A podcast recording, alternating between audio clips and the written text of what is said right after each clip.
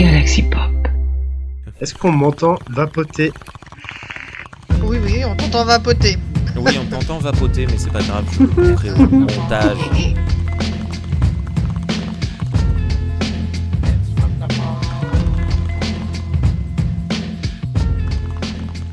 Eh bien bonjour, bonsoir à toutes et à tous et bienvenue dans ce nouvel épisode de C'est l'occasion d'en parler. Salut Isa, comment ça va? Salut, comment tu vas? Ça va super bien. Ça fait euh, quoi? Ça fait deux mois, je crois presque qu'on s'était pas reparlé euh, tous ensemble. Il me semble. Euh, bon Enfin, bref. Vous n'avez pas enregistré. Donc ouais, et, oui, oui, oui, oui, parce qu'on on échange quotidiennement tous les matins à 7h30, petit message. Bonjour, salut, ça va? Bon, bref. Salut Kurt, comment vas-tu? Putain, non, je sature encore. Ah, J'ai cru qu'il allait dire haha, j'ai des grosses couilles. Je- Oh là là oh là là. Bravo, merci. Le sujet couille a été 45 abordé en moins secondes de 11 d'enregistrement. le premier mot-clé est sorti. De rien. Alors, voilà, merci. Surtout qu'on est sur podcast. Alors, on castre avec les Vraiment, Galaxy Voilà. Pop, c'est plus que c'est. Galaxy Pop. Euh, on essaye ce soir pour la première fois podcast euh, parce que ben, on nous avait parlé euh, Zencastre, pas podcast. Ah, je Zen- pensais à Podren, du coup Zencastre. podcast Zencastre. Bien joué. Oh là là, ça parle. Bien joué. Euh, du coup, c'est pour ça qu'on parlait de d'oscillation et de, de saturation parce que euh, Kurt nous fait la joie depuis un quart d'heure qu'on qu'on discute de tester son micro et de nous hurler dans les oreilles. Bien. Je suis désolé C'est l'occasion d'en parler, c'est l'émission cool qui parle de trucs cool achetés de manière cool. Et je suis toujours aussi heureux d'avoir retenu cette phrase catch que, que je kiffe.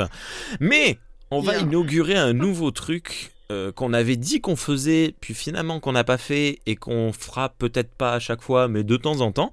Ça va être, euh, c'est quoi qu'on boit ce soir hein? Isa, tu, tu, tu bois quelque chose ce soir, toi? Euh, bah, vraiment exceptionnellement, si, si. Donc j'ai pris une euh, American Amber Ale. C'est euh, que j'avais acheté en Vendée Oh. pendant mes vacances euh, cet été. Alors c'est pas euh, un bah, ma foi, elle est américaine. fort sympathique. Non, mais c'est le, la... C'est le con. Puis moi, je, puis moi, je, je plonge dedans, je, je me justifie, bien sûr. Et euh, ce que j'aime bien, en fait, ce qui est typique, c'est qu'il y a des, feux- ça a été fait aussi brasser avec des flocons d'avoine. Et ça a Oh. vraiment du corps, je trouve ça pas mal du tout. D'accord. Voilà, voilà. Et vous, qu'est-ce que vous Bienvenue buvez sur Binous USA. À qui on fait un gros bisou d'ailleurs. À qui on fait un bisou Voilà, j'ai écouté aujourd'hui leur émission avec Mathieu euh, de, de VHS et Canapé, qui était super cool. Ils ont goûté la délirium. Bref, la... Ah, la Delirium la Delirium Tremens? La délirium. Juste la délirium euh, Je ne sais pas. Je sais pas. Ils ont dit ah ça a l'air con. Ils l'ont goûté. Ils ont dit en fait elle est vachement bonne. C'était c'était un peu marrant. Mathieu, qui est un des, euh, un des podcasteurs les plus classes du monde. hein. Je sais pas s'il nous écoute, je sais pas s'il entendra ce message. Mais euh, vraiment, J'ai eu j'ai eu l'occasion de, de- de faire un, un enregistrement avec lui, un note de ma vie. Et c'était euh, vraiment un très chouette moment. Il est, il est vraiment super cool. Ouais. Il est trop bien. Et puis Oui, il est très sympa. Bah, je l'ai vu l'an dernier, moi, à. Nanarland. Je l'ai rencontré à Nanarland. Ah. Voilà. Ah, chouette. Et alors, il est Ah. grand Il fait quelle taille? Est-ce qu'ils sont bons je, sais pas, je pense que j'ai pas, Ouais, pas, approché, pas approché de si près. Ah, tu C'est le genre de personne, il y a une foule autour de lui en permanence, faut qu'il aille. Du coup, euh, ouais, c'est compliqué de s'approcher. Ouais. Kurt, tu, tu bois quoi ce soir? Non, mais alors moi, à chaque fois, j'ai peur en fait de décevoir Isa. du coup, euh, j'avais choisi. Alors non, non, non, j'ai innové là. Ça y est, effectivement, je commence à sortir un peu de ma chouffe. J'ai choisi une gouze, euh, une gouze Iceland euh, euh, IPA. Oh. Ah, elle est pas mal celle-là. je sens que tu me juges encore. là. Ah non, elle est très bien celle-là. Qui est cool, ouais, qui est une IPA du coup euh, très amère que j'aime beaucoup, avec un goût en fait qui me rappelle presque euh, le pamplemousse. Mm. Euh, donc avec des notes de pamplemousse et j'aime bien les bières euh, très amères comme ça qui ont des notes d'agrumes. Je pourrais m'en faire péter le ventre. Ouais. Et du coup, j'achète en ce moment que ça, que des IPA euh, anglaises euh, et américaines. J'aime beaucoup. Ouais, moi aussi j'aime beaucoup les IPA et en plus ça fait partie de ces rares bières qui sont faciles à trouver sans alcool parce que ben, euh, voilà moi ce soir j'avais prévu de vous présenter une bière sans alcool qui s'appelle la Custer Beer c'est la bière de chez Aldi qui n'a de bière que le nom. En réalité, c'est genre euh, une limonade un peu comme. euh, comment. euh, euh, co- ginger comment beer. ça s'appelle ces trucs là où il- c'est- Pas ginger Ah, beer c'est ou... du panaché, euh, non non, non, c'est même pas du panaché. Non, pas. euh, tu sais, le truc avec le décapsuleur, ils aiment bien faire de la pub sur, euh, à la télé. Euh, La route pire non, non, euh, un truc. euh, c'est euh, genre, il n'y a pas apéro dans le nom. Je sais Ah cool, plus. il y a du fruit dedans. Ah, il y a de la bière aussi. Et c'est sans alcool. Regarde, des fruits, on en parlait il y a pas deux minutes. Dingue Tous les prétextes sont bons pour trinquer. Tourtel Twist, c'est la gourmandise du jus de fruits, la fraîcheur de la bière et c'est sans alcool. Tourtel Twist se rapproche. Bon, bref, c'est. euh, Voilà. Ah. Seulement. Seulement, j'enregistre sur mon lieu de travail. Et il se trouve que sur mon lieu de travail, pour une, une étrange euh, raison, euh, il n'y a pas de décapsuleur. donc, donc je n'ai pas cette bière. Enfin, je l'ai, mais je ne peux pas l'ouvrir. Et par contre, Mais tu sais pas ouvrir tes bières sans je- décapsuleur. non, j'ai, je fais, je tiens à mes dents. Euh, merci. Euh, mais par contre, je vais ouvrir quelque chose et il va falloir que vous deviniez ce que c'est. Un coca, une canette. Ouais, alors Oh, c'est une canette, ce n'est pas un coca. Est-ce que vous voulez un nouvel indice Euh, C'est un Pepsi Max. Oasis tropical. Non, Oui, c'est un vas-y. pétillé, j'ai l'impression. Hello. Fanta. On est retourné dans les années 2000 ce soir. Euh, salut, c'est Fanta. Passe le fun autour Salut, de toi. c'est dit fou. Oh, Et ben, euh, des années euh, 90. là. Voilà, donc je bois un Fanta et euh, c'est cool. Excellent. Voilà. Oui, c'est vrai que tu bois, tu bois pas du tout, tu bois plus d'alcool. Très très très rarement, euh, ben- ben comme Isa, de temps en temps une bière en passant. Euh, de Ouais. toute façon, alors maintenant ça fait euh, ça fait plusieurs années que je bois plus d'alcool, donc dès que je bois quelque chose alcoolisé, je, je tombe. Et alors, c'était pas prévu, mais vous allez vous moquer de moi. Mais il y a euh, vendredi dernier, on est allé au restaurant avec mon épouse. Et euh, alors, c'était pas un restaurant, c'était une soirée organisée, machin, et on pouvait pas choisir le menu. Mais en dessert, il y avait du baba au rhum. Et c'était du, c'était plus du rhum au baba, tu vois. Ah. si bien qu'à la fin, à la fin du baba au rhum, j'étais un peu pété.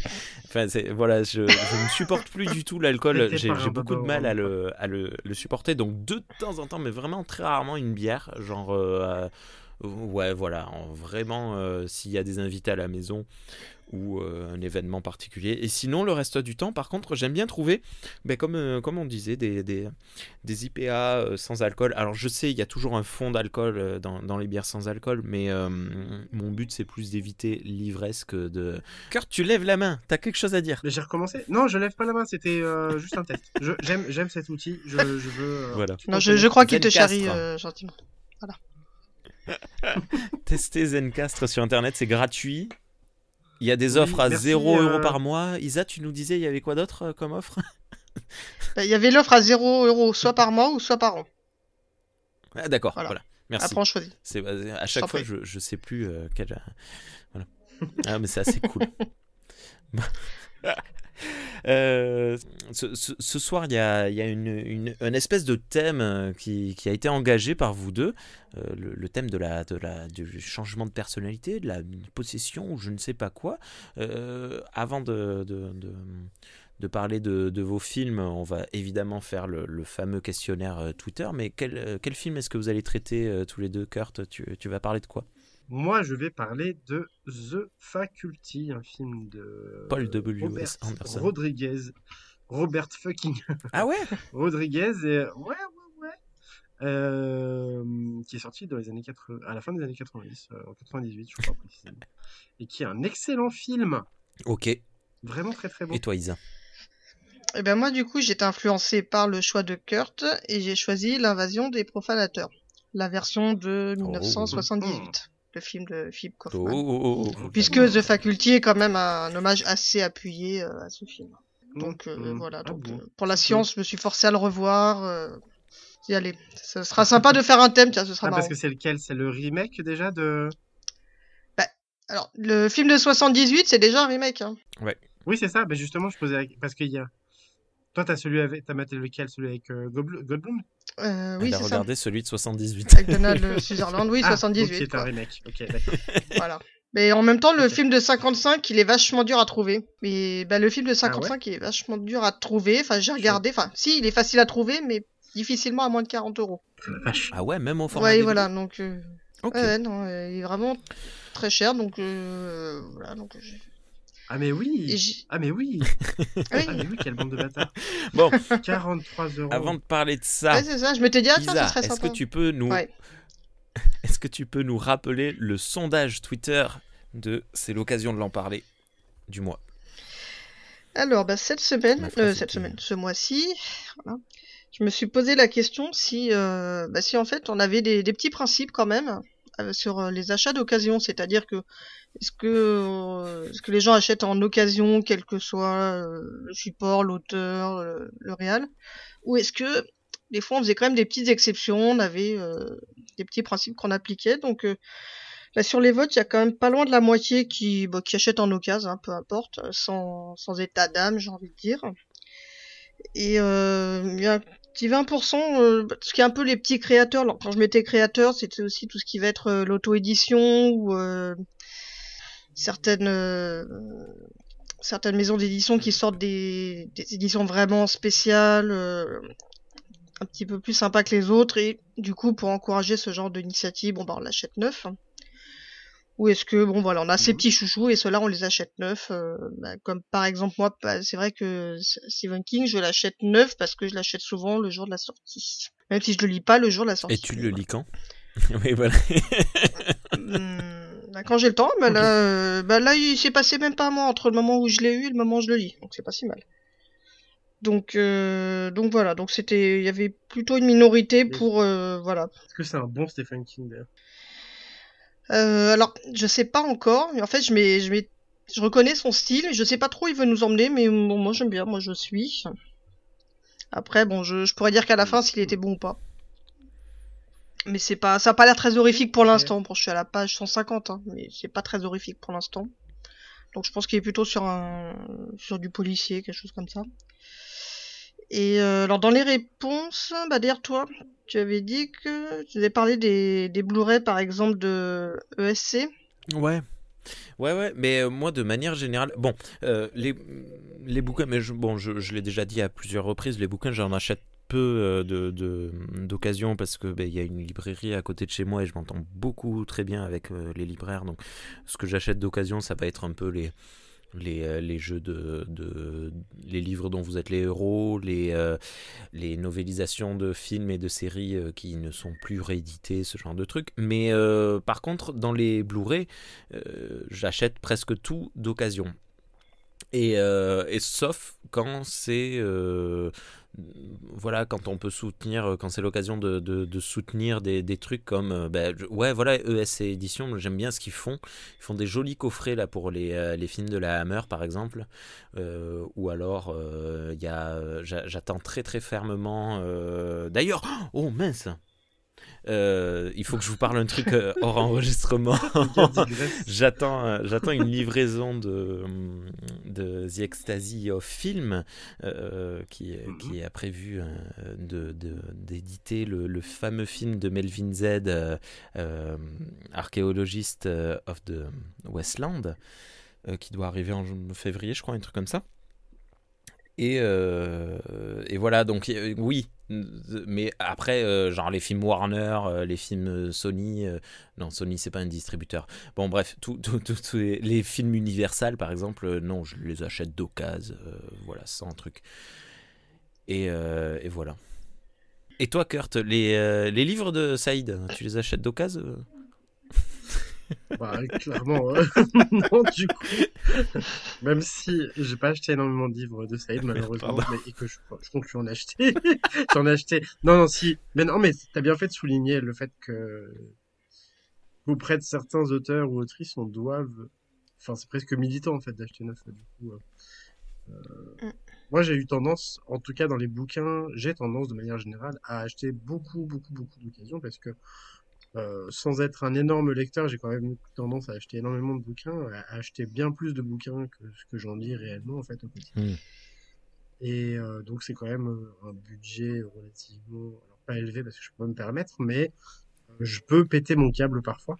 Et du coup, les seules, les rares exceptions en fait où je vais acheter un livre euh, neuf, souvent ça va être quand il s'agit d'une, alors soit d'une très belle édition, Euh, Ouais. Sachant que dans l'imaginaire, il y a déjà beaucoup de spéculation, beaucoup de gens qui se précipitent en fait sur des éditions limitées pour créer de la pénurie et ensuite pouvoir revendre euh, leurs, euh, leurs objets d'occasion à un prix euh, juste euh, indécent en fait.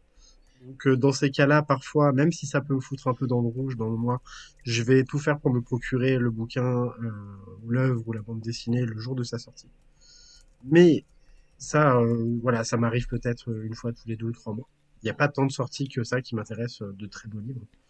Euh, L'autre exception, c'est que vu que maintenant je commence à m'intéresser un peu aussi à l'imaginaire, mais de notre euh, de notre côté en fait de l'Atlantique, Ah, euh, côté français, euh, parce que bah au, au fil des salons, au fil des podcasts, au fil des rencontres, en fait, je suis amené à découvrir et à rencontrer et à apprécier de plus en plus d'auteurs et d'autrices français euh, d'imaginaire en fait. Euh, là, voilà, c'est une des exceptions où je vais euh, pour comment dire?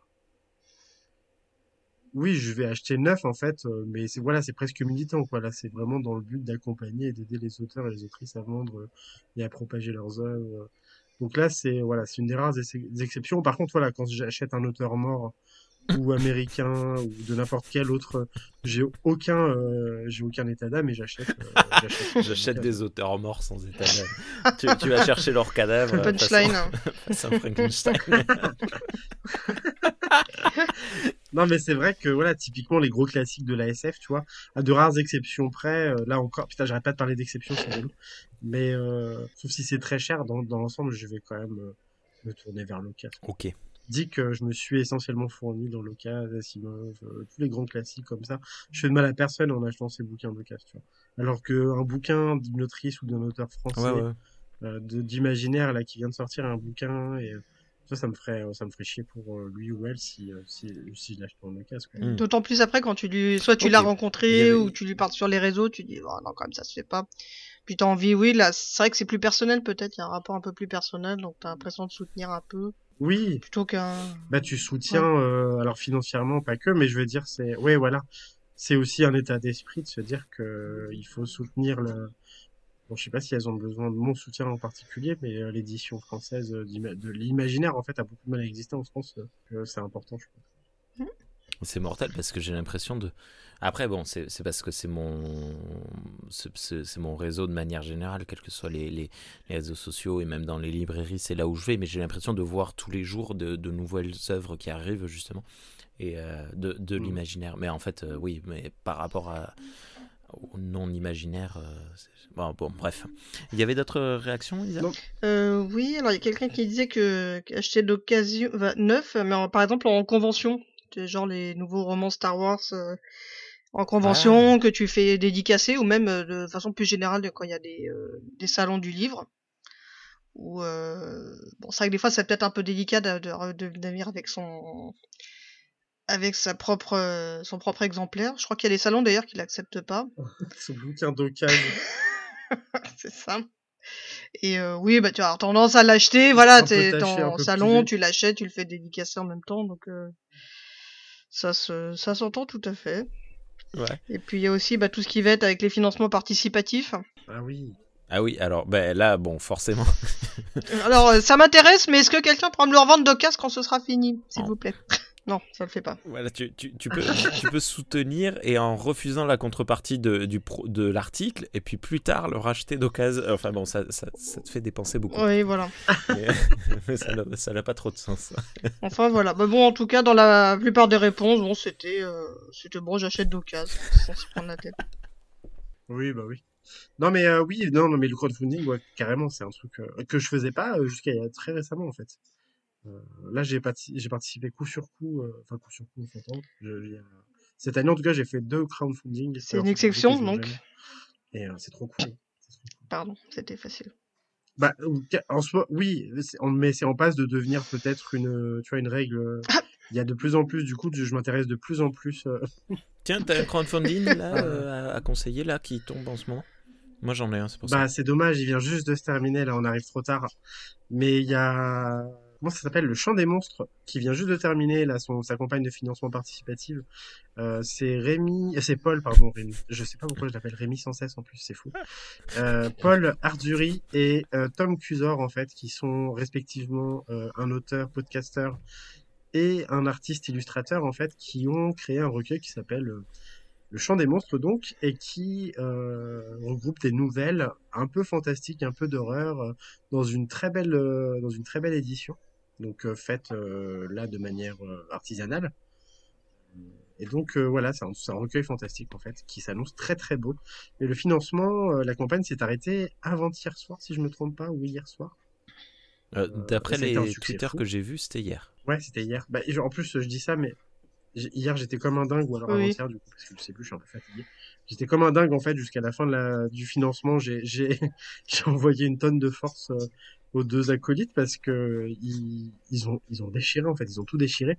Juste, ils se sont arrêtés à euh, 400 400 boules, je crois, du dernier palier, enfin d'un des derniers paliers. Donc euh, bon, c'est un peu dommage, mais ils ont fait un super euh, une super campagne, c'était trop bien. Et je suis impatient de recevoir leur bouquin parce que ça s'annonce vraiment fou. D'accord. Donc vraiment foufou, c'est le summum de la critique. Là, vraiment, j'ai fait au fond de l'analyse. Enfin bon, en tout cas, c'est vrai que quand il y a un petit côté, Lisez Dune, voilà. lisez Dune, c'est vraiment foufou. Je, je pense qu'on on sera obligé de la ressortir euh, de temps à autre celle-là. Bientôt Voilà. sur ma chaîne. Faut que tu t'y attendre. Et non, mais imagine, on- arrive à faire venir Lloyd de chez. Voilà. Et alors, euh, c'est foufou quand même, hein, d'une. Hein, Qu'est-ce que t'en penses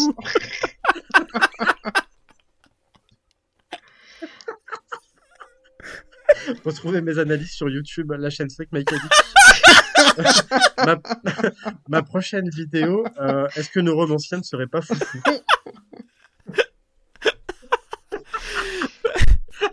Bientôt. Euh... 2001, l'Odyssée de l'espace, un film vraiment fou. C'est brillant.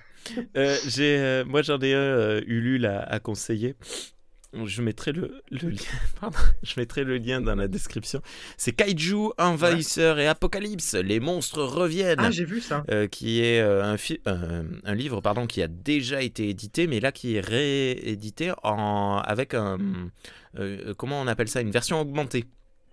C'est-à-dire qu'il rajoute des choses dedans. Et euh, c'est Fabien Moreau qui, qui, fait, euh, qui a fait ce bouquin. Et c'est très cool. J'aime beaucoup euh, Fabien Moreau, ce qu'il fait de manière générale. Et là, pour le coup, vraiment, je, je, c'est compliqué pour moi de résister. euh, c'est un, un certain budget quand même. Et, euh, et ça, ça tombe mal parce que ben, on est en novembre, il y a l'anniversaire de ma fille, euh, le mois prochain il y a le Noël avec euh, tous les Noël, autres ouais. enfants, enfin et ma fille aussi d'ailleurs. Et, euh, et donc je, je résiste, mais je sais pas parce que bon bref. Tu vois ce qui est, ce qui est Bah, pas fais- pratique. Fais-le toi offrir pour Noël, non? Et. Euh... Non, non. non et en plus, il sortira en Mhm. mars. hein. Mais euh, ce qui est pas pratique avec Ulule, c'est que tu peux pas passer par euh, un paiement par PayPal avec euh, paiement en plusieurs fois, tu vois. Ah, le quatre fois. Sinon, j'aurais foncé. Mais euh, non, c'est paiement CB direct. Bref, voilà. Isa, peut-être un, un crowdfunding que tu as vu passer qui a l'air intéressant? Euh, non, non, c'est vrai que le, le dernier que j'ai fait, mais c'est fini il y a déjà deux mois. Et euh, c'était, bah, c'était pour un auteur, c'est Paul Clément. que J'avais bien aimé son, c'est un auto, un auteur auto-édité. Son premier roman, le- Les Décharnés, enfin c'était sur un truc de zombie que j'avais adoré. Il avait fait une campagne Ulule Mm. parce qu'il finalement il avait fini par euh, écrire la suite. Et la campagne Ulule, ça permettait surtout en fait d'avoir le, parce qu'en fait la couverture était assortie euh, au tout premier. Parce que là, le- je crois que le, le bouquin est sorti, mais la, la, la, la couverture n'est pas la même. Donc ça permettait de l'avoir avant que ça sorte. Donc euh, bah, moi forcément je l'ai pris tout de suite. Enfin dès que c'est vrai que lui, dès qu'il fait une campagne Ulule, j'ai tendance à prendre. C'est le côté un peu sentimental hein, quand on disait qu'on prenait euh, de neuf. euh, souvent il y a, il y a vraiment un côté très sentimental là-dedans. Je l'ai pas encore lu, je l'ai mais T'en avais parlé dans un. T'en avais parlé dans Oh, un possible, zombie oui. parade euh, que j'ai écouté récemment. Donc euh, non, sinon une euh, campagne nulle récente, non, j'en ai pas euh, sous le coup. de- J'essaie de, de résister aussi parce que pareil, mon fils est né en décembre, les cadeaux, tout ça, donc c'est c'est le moment de l'année où tu essaies de faire gaffe quand même. Ah, c'est rude. Hein Voilà. Je pense que ce serait le bon moment, Ouais. genre début décembre, de sortir un hors-série No Buy Months et garder tout l'argent pour les cadeaux de Noël. Ah oui, alors oui, oui, on avait. on en avait parlé de, de, de ça. De, de, faire ce, ce, ce hors-série euh, No by Months. On le fera un jour. Je sais pas si c'est un hors-série peut-être d'une Oui, demi-heure grand max. Remarque, je dis ça, mais ça- là par exemple, ça fait déjà une demi-heure qu'on enregistre. Euh, et on n'a pas du tout commencé à parler de notre sujet. Est-ce qu'il y avait d'autres réactions sur, euh. Euh, non, non, j'avais le- pas. ça, ça se rejoint un petit ça rejoint déjà un peu ce que j'ai dit. Donc, euh, donc voilà. Donc, je propose quand même un petit moment fun avant de- d'entamer Ok. les, les fameuses euh, œuvres qu'on va présenter. C'est un, un fil que j'ai vu sur Twitter aujourd'hui. Bah, je vous ai montré ça tout à l'heure. Sur le, un petit florilège de, du culot, on va dire quand même, enfin de, de, de l'audace, c'est selon, de certains vendeurs rétro gaming sur euh, Vinted. Et c'est, je, alors je sais pas si c'est vraiment euh, juste pour les jeux vidéo, Ah mais il oui, faut avouer ça. quand même que bah, c'est beau. Par exemple, t'as la, t'as une Atari Jaguar à 240 balles pour une console sans câble, sans manette, mais elle ne fonctionne, il, peut pas garantir qu'elle fonctionne parce qu'il a pas une vieille télé pour euh, la, la tester. Mais et bien sûr, euh, il demande de pas négocier. hein. 240 balles, oui d'accord. Ou des trucs aussi où t'as de, on, te vend la boîte. Ça, C'est jeu, bah, justement, Jaguar. Donc, il accepte de te vendre la boîte pour la modique somme de 40 euros et tu vois que l'impression que justement, elle s'est fait, ren- elle s'est fait piétiner par un Jaguar, la boîte. Mais voilà, 40 balles. c'est- un vrai truc de passionné, j'imagine. Ah, qu'est-ce qui, qu'est-ce qui présentait le jeu? Alors, Castlevania, que c'était sur PlayStation, Oui, donc, oui. euh, le- la première. Et là, il disait, en fait, t'as le choix, c'est soit t'achètes la boîte avec le CD cassé, comme ça, tu l'exposes avec fierté sur ta, ton étagère, par exemple. Mais bien sûr, tu peux pas jouer. Et c'est 65 balles. Pour un boîtier CD euh, cassé. Voilà. Ah. Ou alors, eh ben, tu, tu peux acheter le jeu complet. Ouais. Non, mais le jeu complet, tu peux le trouver à 700 euros. Bon, il y en a qui sont plus raisonnables, 300. Mais c'est, c'est une folie. Oui, il est très cher. Il- Mais pour un jeu qui est pas français, enfin qui est pas du tout, euh, comment dire, qui est pas localisé en plus. hein. C'est une version, euh, le Castlevania euh, sur euh, PS1, il est archi coté. Et euh, il vaut très cher et en plus il est euh, totalement, il est Ouais. intégralement en anglais. Donc, euh, Autant prendre celui à c'est de la belle 65 industrie. euros cassé. Donc, enfin, voilà. Bah, pff, autant l'émuler, hein, vraiment ces consoles-là, arrêtez d'acheter quoi. Ah ben non, mais après ça, on peut pas, on peut pas ju- juger. Un peu euh. quand même. Non, non, mais d'accord, ouais, Bah, d'accord. tu- Mais ah, Écoute, je, je viens de commander un, un coffret, euh, un coffret Hammer Film à 60 balles, alors que euh, neuf, il devait pas en non, mais il y a valoir une le quart. différence entre, Enfin, je- ouais, il y a Oui. une différence entre 60 balles et 400 balles. Quoi. Ouais, Ça devient- là, t'as quand même 60 Ça euros le jeu affolant. cassé. En plus. Oui, oui. Alors, je te préviens, c'est- il est voilà, cassé. Comme ça, tu mets sur, ta, sur ton étagère. T'es fier d'avoir euh, Mm. le jeu. Il est cassé. Mais voilà. C'est...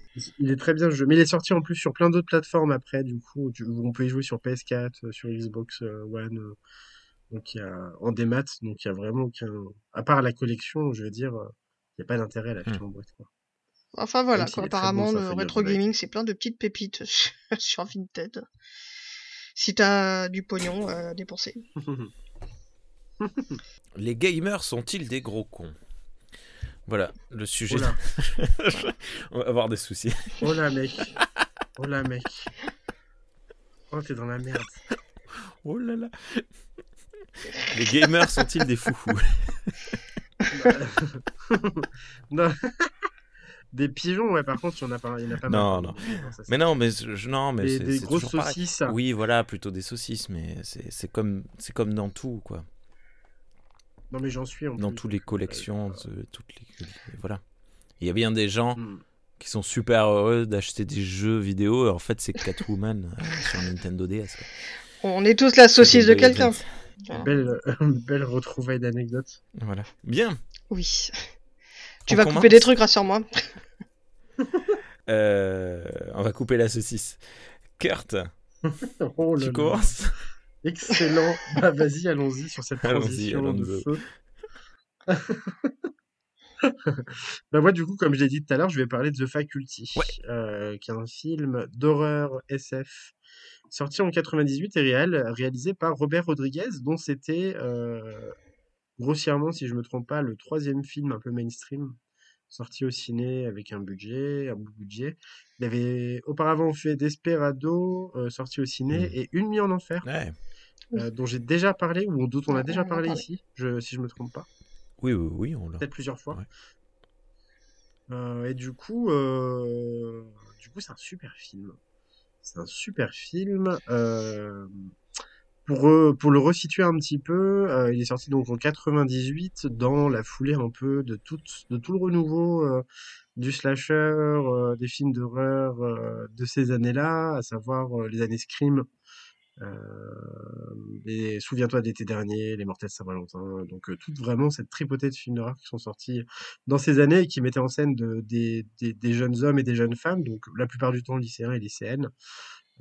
Et donc c'est un teen movie en fait, matinée d'horreur et de science-fiction parce que le film fait se confronter des ados dans un lycée un peu paumé, je pense.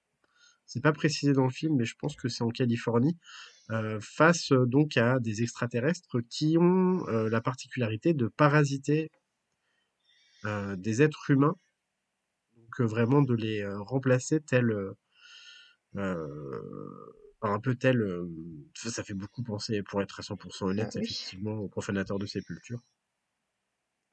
Et c'est pas du tout, c'est pas du tout anodin, c'est pas du tout une, une, comment dire, c'est pas du tout caché parce que le film est cité, et plus particulièrement le livre d'ailleurs de Finney est cité à de nombreuses reprises. C'est une œuvre en fait qui est très méta. Pour pour parler des choses, enfin pour pour revenir un peu sur le scénario par exemple, il a été écrit par un mec qui s'appelle Kevin Williamson que je connaissais pas du tout moi, que dont j'ai appris l'existence là en me renseignant un peu sur le film, qui est euh, le scénariste euh, entre autres des Scream, notamment des trois premiers Ah. Scream. Et en fait, quand tu regardes euh, The Faculty, tu peux pas t'empêcher de te dire au final que c'est un peu euh, un Scream en fait, mais euh, dans un univers de science-fiction. D'accord. Euh, parce que euh, le premier Scream et tous les autres de plus en plus après, si je me souviens bien, parce que ça remonte quand même mes derniers visionnages, t'avais un aspect très méta en fait, où euh, tous les protagonistes des films euh, connaissaient les films d'horreur en fait, Hmm. euh, les avaient digérés et donc d'une part t'avais le réalisateur Wes Craven en fait qui connaissait tous les codes du film d'horreur et qui s'amusait à les démonter un par un, à les à les citer, euh, il, il, il enchaînait les citations dans ses films et euh, mettait en situation donc euh, des ados qui avaient conscience entre guillemets d'être dans un film d'horreur et du coup qui euh, agissaient en conséquence et c'était assez jouissif à voir, c'est pour ça que j'aime beaucoup le premier Scream. Là donc le le scénariste s'est pas fait chier et en fait il a refait la même chose mais avec la science-fiction du coup. T'as des personnages, notamment le personnage joué par Cléa Duval que j'adore, qui est une actrice que j'adore, euh, qui incarne un genre de, de geekette en fait, euh, passionnée de littérature de science-fiction et qui passe euh, vraiment l'ensemble du film à faire des, à citer des œuvres euh, de science-fiction, bah, de Finet notamment, donc a écrit euh, le bouquin, alors c'est Body Snatcher en, en anglais. Mm. Euh, et du coup, voilà, qui elle, euh, voilà, connaît cet univers, ces univers, et qui fait très vite, euh, c'est à elle qu'on doit en fait la découverte des extraterrestres qui, qui envahissent le lycée. Et donc voilà, c'est bourré en fait, c'est archi méta, c'est bourré de références en fait à, bah, effectivement, à tout un univers de SF que aujourd'hui maintenant je commence à bien connaître et du coup c'est encore plus cool à voir parce que ben en tant qu'initié à la science-fiction, tous les clins d'œil, tous les coups de pied, tous les coups de de genoux, euh, ils, ils m'ont tous atteint. Tous, euh, toutes les petits, tous les petits clins d'œil au monde de la SF m'ont atteint. Hmm. Alors qu'adolescent, clairement, j'étais passé à côté de pas mal de tout, je pense. Euh, donc ça, à de ce point de vue-là, de ce point de vue-là, ça marche archi bien. Et puis en plus, voilà, c'est un film fun, très gore. euh, alors je, je, j'ai pas regardé du coup, j'ai, euh, j'ai pas regardé ça, c'est un peu dommage. Si, euh, s'il était Peggy, enfin Peggy, s'il était interdit au moins de 16 ou au moins de Peggy 12. 18. la déformation de, de joueurs pro. Euh, enfin, pas de joueurs pro du coup, mais de joueurs, euh, de joueurs tout court. Ouais. En vrai. Le mec il se lance des fleurs. Ouais, ouais, je gère pas mal, ouais, une manette en main. Non, mais euh, du coup, ouais, y a, c'est très méta comme film en fait, voilà, parce que ça, ça, ça cite, ses, ça cite ses classiques. Ça fait partie de ces films. Alors, moi, je ne l'ai jamais vu.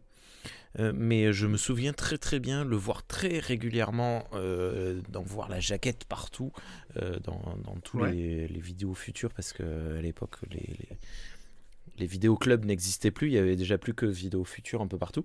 Et justement, il y, avait, euh, il y avait un peu cette zone que je sentais qui, que j'aurais pu, si j'avais eu les, le, courage de regarder, parce que je sais, je sais pas à quelle année il est sorti, mais je devais avoir un truc du genre 14 ans.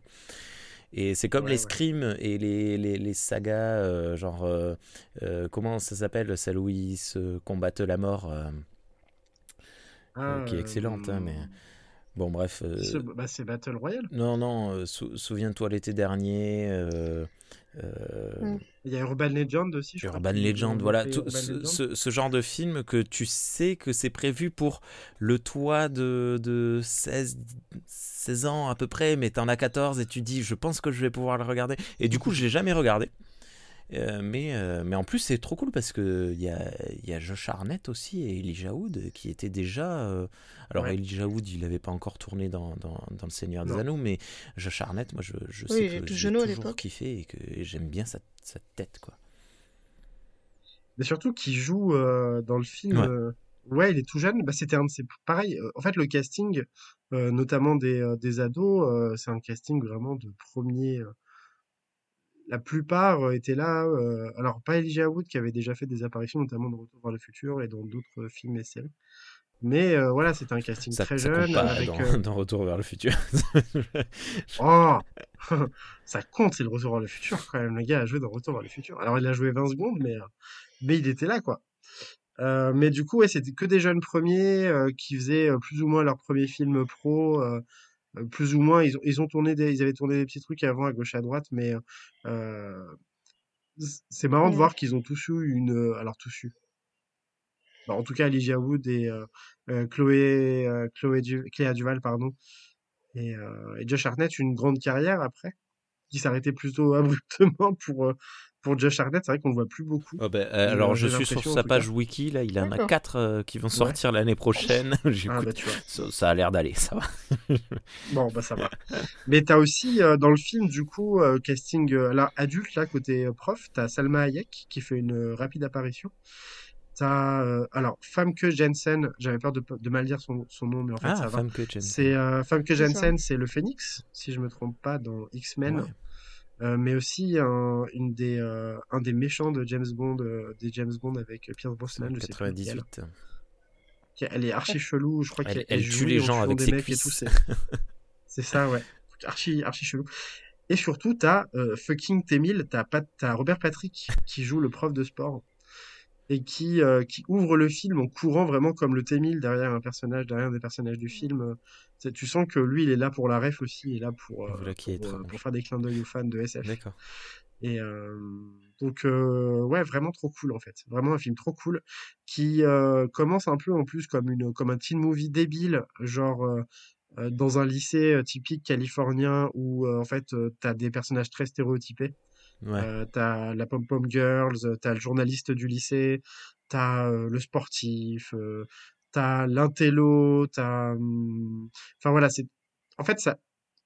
le film s'installe comme vraiment un produit typé américain de ces années-là, en fait, des années 90, euh, avec des clichés vus et revus. Et en fait, il passe son temps, tout le reste du film, à démonter ces clichés. J'ai l'impression, j'ai des, des remémoires de quand tu nous avais parlé de hum, House of Wax. Ouais. La maison de tir, je cherchais le nom en Euh, français. C'est pas un peu dans le même style dans le côté euh, cassage de code? Ouais, ben, en fait, je pense que c'est la période qui veut ça. Tu vois, on était à la fin des années 90. euh, on est juste avant vraiment euh, tout le tournant qui a été pris. euh, Il y a vraiment une, une, une césure, Mhm. euh, une cassure en fait dans le cinéma qui s'opère au début des années 2000, dans le cinéma d'action, dans le cinéma d'horreur, euh, dans le cinéma mainstream de manière générale. Et c'est vraiment, tu sens qu'on arrive à la fin en fait de quelque chose, euh, d'une ère du cinéma, que euh, vraiment. euh, d'une part, on est euh, à saturation Ouais. de, de, de, de, euh, et, d'autre part, en fait, on, on- les codes sont tellement, tellement digérés, tellement enregistrés, on, on sait, on a fait tellement de films dans la même veine qu'en fait, euh, oui, euh, c'est très particulier comme film, vraiment. euh, et je pense que après, il sort en 98, donc il y a encore un, an ou deux qui s'écoule avant la sortie des Matrix et compagnie. mais tu sens que, ouais, le Robert Rodriguez, en fait, il est, c'est un, un, gamin des années 80, 70, 80, euh, et que, ouais, il, régurgite, en fait, tout ce qu'il a, tout ce qu'il a consommé pendant des années avant. Et je pense que oui, il y a, y a, y a pas plus. c'est presque un, un, étendard du genre, en fait. Si Mm. tu veux. De, enfin, pas du genre en particulier, parce que le genre a beaucoup évolué, mais, mais du genre à cette période. À cette période. Ok. Donc euh, c'est un film que j'aime beaucoup parce que euh, au fur et à mesure des visionnages, je crois peut-être que là, ces cinq dernières années, c'est peut-être la troisième fois que je le revois. À chaque fois, en fait, il en dit un peu plus sur la période à laquelle il a été tourné et, et à laquelle il est sorti. Et c'est marrant de voir un produit calibré sortir d'une machine. Enfin, c'est Hollywood en fait. Hein, c'est très cynique. C'est un univers qui est très cynique.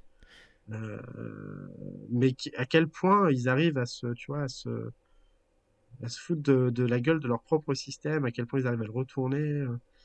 Donc, à quel point, en fait, un film en apparence tout à fait banal, qui met en scène des personnages tout à fait banals et stéréotypés, en fait, arrive à te vendre un propos, à te dire des choses et sur le cinéma et sur les États-Unis, en fait, à cette période type vraiment précise de leurs histoires, de leur histoire.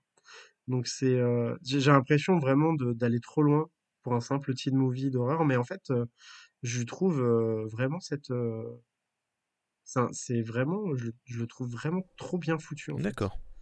Pour être décrit comme un simple film d'horreur. euh, il joue trop bien avec les codes. Il, il, co- il connaît en plus euh, euh, ses classiques sur les bouts des doigts. euh, donc, euh, il est, en plus, il est fun, il est gore. Les mises à mort sont vraiment cool. C'est bizarre de dire ça une nouvelle fois. Je crois que j'ai déjà dit dans un autre podcast. Et après, je me sentais sale. Mais, mais les mises à mort sont cool. Ouais.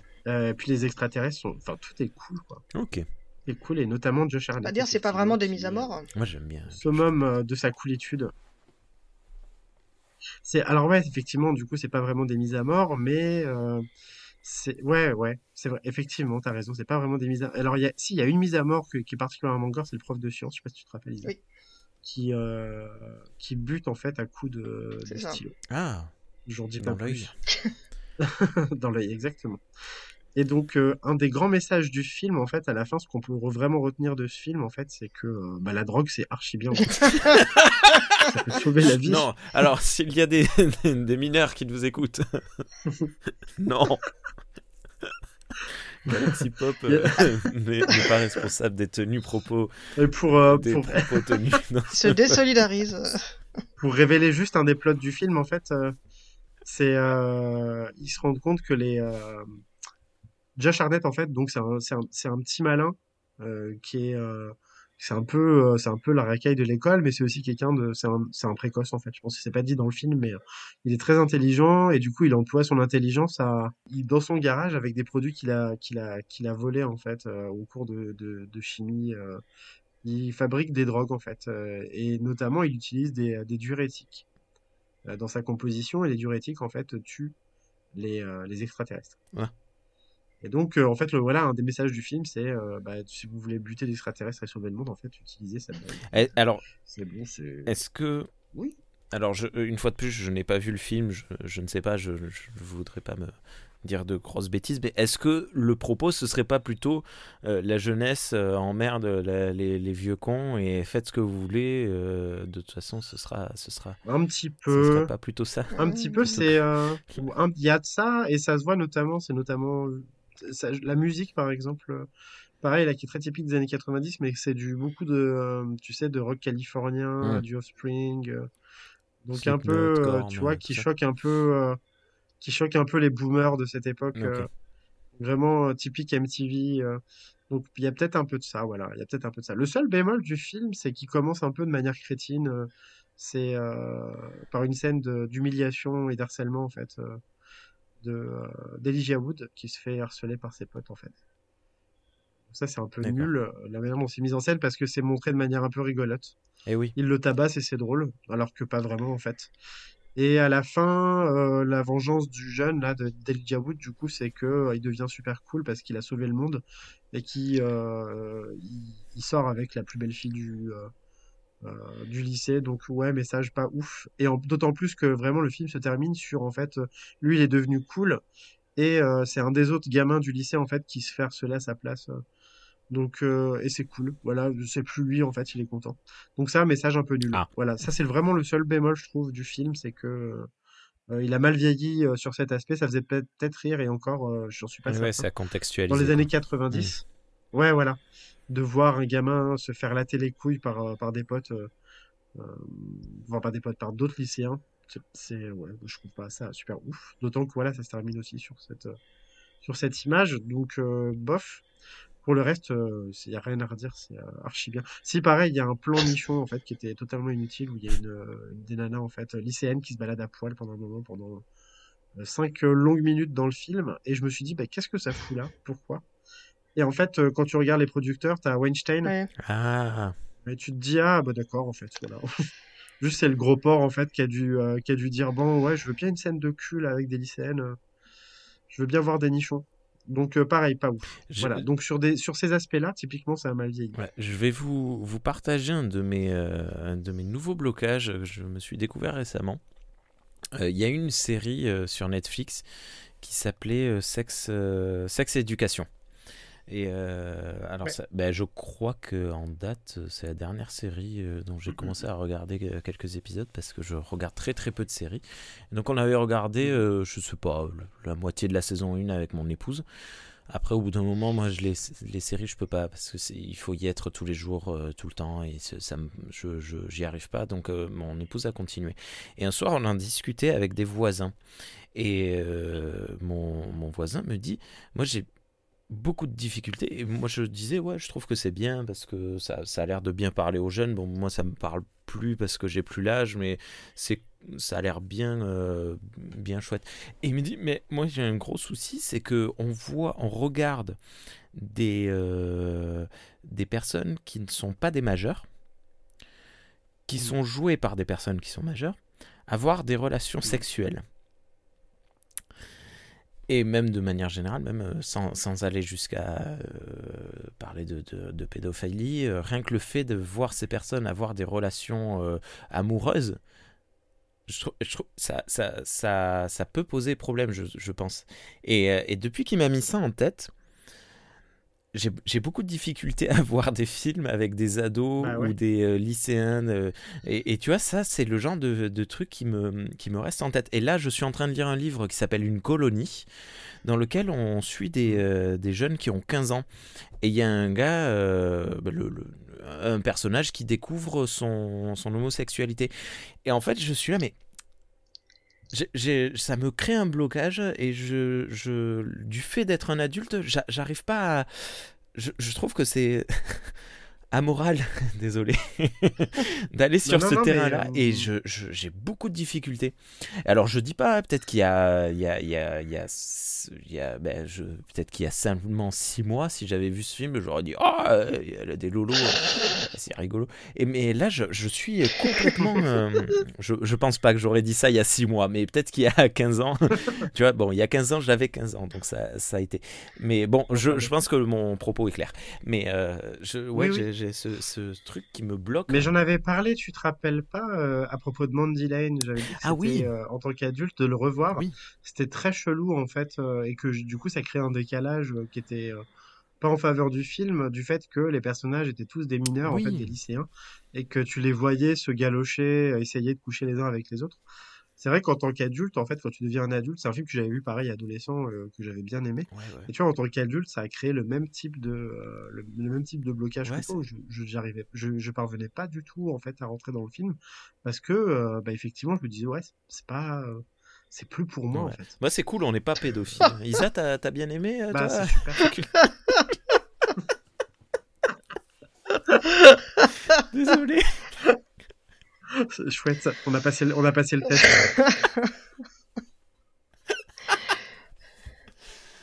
non, mais Isa, par exemple, euh, toi qui aimes bien Stephen King, euh, il y a des problèmes chez Stephen King avec ça. Oui, oui, oui, bah après tout dans le, mais surtout dans plutôt dans ceux qui écrivaient quand il était plus jeune. Parce que là maintenant beaucoup moins. Euh, Après vraiment problématique, non. Bon, t'as des trucs où ma- souvent comme maintenant, tu vas lire des, des bouquins qui ont été écrits dans les années 70-80. Il y a des trucs qui faisaient pas du tout tiquer à l'époque, et quand tu le lis maintenant, tu fais wow, Mais c'est à remettre en contexte. hein. c'est un peu Mm. gênant. Ah oui. Ah oui, non, mais la non. scène de ça, moi, dans les égouts, là. euh, Oui, non, mais celle-là, ah c'est, euh, euh, bon. c'est chelou quand même. Je crois que tout le monde est d'accord. Quand il y a eu les adaptations, c'est dit youpi, ils n'ont pas adapté la scène, merci mon dieu. Que Qu'est-ce que vient faire cette putain de scène? Bah ouais, Et oui, oui, non mais voilà, mais bon, à part cette scène-là qui est, Mm. enfin, je sais pas, je comprends pas. Je l'ai relu il y a pas si longtemps et pareil, euh, quand je l'ai lu, j'ai fait, euh, c'est pas, je pense que mon esprit avait occulté. Je, je- je me souvenais plus de cette scène, même sur le moment, je m'en souvenais plus. Je fais ah putain, mais oui, c'est cette scène-là. Oh. Au secours. Et oui, Ouais. bah oui, après, et puis en tant qu'adulte, en plus, on a un- encore un regard encore On plus, dévoile pas plus. Hein, particulier. Le fait d'être parent aussi, je pense que ça doit pas mal, euh, ça doit pas mal jouer parce que bon, quand t'es jeune, tu fais ah, c'est normal et tout, et puis quand t'es adulte, bon bah tu, je pense que tu projettes aussi en pensant à tes enfants et tu dis que plus tard, bah ce seront de futurs jeunes qui vont aussi avoir leurs propres expériences et c'est toi qui es pas prêt en fait. Enfin, c'est un peu comme ça que je le vois personnellement. Mm, mm. Parce que bon, ça va pas me choquer, ça va pas me faire de blocage, mais bon, c'est vrai que tu, te dis, ah, on était comme ça, à cet âge-là, à cette époque. euh. Et tu te rends compte, bon, t'es pas forcément objectif. Hein. C'est ça. Mais je pense qu'en fait, c'est le problème, il est là, c'est que. En fait, si ces films s'adressent à un public adolescent ou de très jeunes adultes, euh, c'est moyennement problématique de mettre en scène euh, des jeunes adultes ou des adolescents qui ont des relations amoureuses. Voilà, si on si on si on tombe pas dans le voyeurisme ou dans les démonstrations, euh, bah c'est pas vraiment un souci. Mm. Ou de même que les romances en fait dans la littérature young adulte, tu vois. Après, voilà, être un adulte et euh, consommer Oui, ce genre de, de, de fiction, en fait, euh, euh, c'est, c'est, c'est, voilà, c'est, en fait, voilà, tu peux l'apprécier, je pense. Enfin, voilà, je juge personne, en fait. En disant ça, je dis pas que c'est nul de lire du young adulte, en fait. Mais ça peut te mettre euh, dans un, dans un mood bizarre, quoi. Vraiment, où tu te dis, ah ouais, merde, en fait, euh, bah, c'est bizarre ce que je suis en train de lire. C'est pas du tout, euh, ça s'adresse pas du tout à moi, en fait. Donc c'est ouais, c'est particulier, je pense, de revoir cer- certaines œuvres qu'on appréciait peut-être adolescents, qui avaient un message d'ordre, enfin de de de ouais, dans l'intimité en fait. De les revoir adultes, peut-être que euh, le décalage est trop important et que ça ça suscite euh, soit du malaise, euh, soit si vous vraiment un Oh. gros dégueulasse, euh, de l'attirance, je sais pas, mais ça, en tout cas, ça ça déclenche quelque chose, je pense. euh. Ok. On est, on est super sérieux. Non, non, mais c'est c'est très intéressant. Ouais, alors, qui l'eût cru qu'on aurait parlé de ça? Et du coup, euh, non, mais voilà, je- c'est- c'est c'est chouette. hein. Ok. D'autres choses à dire sur The Faculty? Non, non, regardez-le vraiment. Voilà, juste sachez que Trigger Warning au début et à la fin, euh, il y a des scènes de harcèlement euh, qui sont montrées comme étant rigolotes, mais qui ne le sont pas réellement. voilà. Sinon, pour le reste, c'est du, c'est du, du très très, Ok. c'est du très très bon. Ça se regarde encore très bien. Les effets spéciaux ont pris un petit, un petit coup dans la gueule quand même. Euh, D'autant qu'à l'époque déjà, c'était pas fameux si je. Destination si je- si je me finale. bien. Pardon. Je, viens d'avoir le titre que je cherchais il y a une heure. Ok. Excusez-moi. D'accord. Eh ben, on les fera ceux-là. J'ai trop envie de les faire avec vous. Ils Ah sont bon trop bien. Ok, si tu veux. Bah, il faut que je les achète. Bon, écoute. J'ai pas envie. On verra. Bon. Bah, vas-y, juge-moi, c'est pas grave. Non, non. Déjà, je me suis fait juger cette semaine euh, sur Resident Evil. Non, non, non, mais le, le, le- l'ouverture du deuxième est géniale. hein. À chaque fois que je suis un camion, euh, j'y pense. Tous. Euh, je, je sais plus. Je, je sais plus ce que j'ai vu ou ce que j'ai pas vu. Je, je- je- je crois que j'en ai vu que deux. C'est lequel où il y a Jack Black qui se fait décapiter? Hmm. Je crois que c'est un des derniers parce que moi, je me suis arrêté au. Il y a Jack Black euh, en Rastafari qui, euh, qui est trop près d'un. d'un- d'un- Non, mais Et c'est oui, pas une oui, blague. c'est ça. Qui est trop près d'un train. Et je me souviens plus c'est lequel. Le train, il fait sauter une. Un truc de métal et ça le décapite. Jack Black en, Ouais, ouais. Jack Black en Rastafari. Ouais, ouais. Genre. euh, Mais euh, c'est Jack Blackface, du coup. Waouh Wow 20 sur 20, bravo. Non, non, il est juste dans le délire, Rasta, cool man. Ok, donc. Voilà. Non, non, il est, non, non, il est surabusé. Il a un, t-shirt et un bob euh, de la Jamaïque. Il a des rastas, des dreadlocks. euh. Non, non, Ah, il est en pleine appropriation. Est-ce qu'il joue du djembé ou pas Je sais plus. Je me souviens plus. Je l'ai vu il y a très très longtemps ce film et ça m'avait marqué parce que j'étais ah, mais mais mais c'est le mec que j'aime bien et euh, parce qu'à l'époque je je connaissais pas plus que ça. Enfin bon bref. Et du coup euh, voilà ok. The Faculty euh, a le euh, occasion d'en parler à Prouvol. Euh, on devrait faire un tampon tu sais et offrir les films qu'on a à- on, on le tamponne, tu sais, on l'envoie euh, parcourir. Bon, bref, on Ouais, reste dans le, dans le domaine de la possession. D'ailleurs, en parlant de possession, Kurt, comment tu, tu- tu l'as obtenu, euh, The Faculty? Parce qu'on on est quand même dans un podcast qui est censé parler d'achat d'occasion. Je l'ai pas sous les yeux, donc euh, je pourrais pas regarder derrière s'il porte la mention, l'étiquette euh, Easy Cash ou Cash Ah, Converter, mais il me semble que ça doit être. Pff, non, parce que je l'ai déjà fait sur des jeux vidéo et en fait la colle euh, a du mal à partir et après la manière dont je les range, en fait, les DVD, ils se collent les uns les se autres. collent les uns aux Il faut que tu achètes de l'essence F. Je- D'accord. Essence F, c'est ce qui euh, est. Essence F. Ouais, de l'essence F, c'est Ok. c'est un truc qu'on trouve en droguerie euh, qui euh, qui droguerie, quincaillerie par là et qui qui attaque toutes les colles mais qui ne qui n'abîme pas pas le, le plastique de la jaquette. Ouais, quoi. voilà, euh, ça, ça marche très bien. Même, euh, tu vois, sur les, les, les, les chaussures, désolé. Si- S'il y a des étiquettes ou des trucs comme ça que vous n'arrivez pas à enlever, vous mettez de l'essence F. Sur les cartons aussi, ça ne, ça ne n'attaque pas les, les- la matière, la première matière, ça n'attaque que la colle vraiment. C'est un peu, c'est un peu étrange. Je pense que ça doit être extrêmement Ouais. chimique, Ah oui. mais, mais voilà. Donc ça, moi, je l'utilise pour nettoyer mes, mes coffrets Blu-ray et, euh, et mes boîtes de chaussures et mes- voilà, et mes chaussures en cuir aussi. Bah, d'accord. Bon, voilà. Enfin, j'ai pas de chaussures en cuir, moi, mais euh, bon, bref. Ah Donc, oui, de bah oui. l'essence F. Pas. Mm. Ok, bah écoute, je note, euh, c'est intéressant. Ouais. Donc tu ne sais plus comment tu l'as eu le livre? Donc, tu ne te rappelles pas comment tu as acheté The Faculty? Non, bah c'est Easy Cash, je pense. Ça doit être euh, un de ces, euh, un de ces bacs là où t'as 10 DVD pour 20, de 20 DVD pour 10 balles, Ouais. un truc comme ça. Donc, je sais, je t'avoue, je sais plus. Je les achète par pack à chaque fois, Eh donc oui. en fait, euh, je pourrais pas te dire euh, euh, dans quel pack je l'ai acheté, mais il me semble que c'est ça. Peu de chance que je l'ai acheté en brocante celui-là. Parce que ça, c'est typiquement le genre de truc que tu trouves par 15 dans les bacs, euh, dans les caches. Hmm. Mais euh, ouais, écoute, je sais, je sais pas s'il est sorti sur des plateformes de streaming. Alors, le Blu-ray sur Vinted est à 17 ou 30 euros. C'est un peu cher. hein. Ah ouais? Il est recherché, apparemment. Ah ouais? Ok. Ah Sur? Vinted. hein. J'ai pas été revoir sur, sur Rakuten. Ou... Je vais, Genre, je vais regarder. euh. J'ai le DVD, moi, qui est euh, nul d'ailleurs, euh, qui a aucune. euh, Si, qui a un. En fait, j'étais content quand je l'ai retourné parce qu'il y avait marqué euh, genre euh, bande, euh, bande-annonce, euh, interview et euh, making-of. Et en fait, le making-of, c'est un truc d'un quart d'heure avec des. Des, euh, des images de tournage, mais sans, sans contexte, en fait, sans mise en contexte. Ah, euh, mais c'est- c'est oui, il n'y a pas de en fait. voix off. C'est juste, tu vois des gens, euh, des gens jouer et, et, un- et un mec derrière une caméra. Et ça, il y a, il y a, The. Faculty 9 à 125 euros. Hein, on parlait des saucisses qui achètent des Jaguars, euh, des, des- des consoles Jaguar à 450 balles. hein, euh, qui va cliquer attends, pas Ah, écoute, apparemment, il est recherché. Bon, il est en VOD si vous voulez, voilà. Sur Ca- MyCanal, Oui, c'est ça, il est VOD, pas dispo Prime, euh, gratuitement, il est pas sur à des partir de plateformes. 4 balles, pour faut l'acheter par contre. Il est payant. Là, je possède une authentique. euh, Ouais, je. Oh putain, oui, effectivement, il est à 12 balles, 9 euh, en DVD par contre. Attends, c'est. Ouais, Peut-être qu'on je aura possède une, une une bientôt. Quand euh, la mode des, des films des années Il y aura un 90 crowdfunding.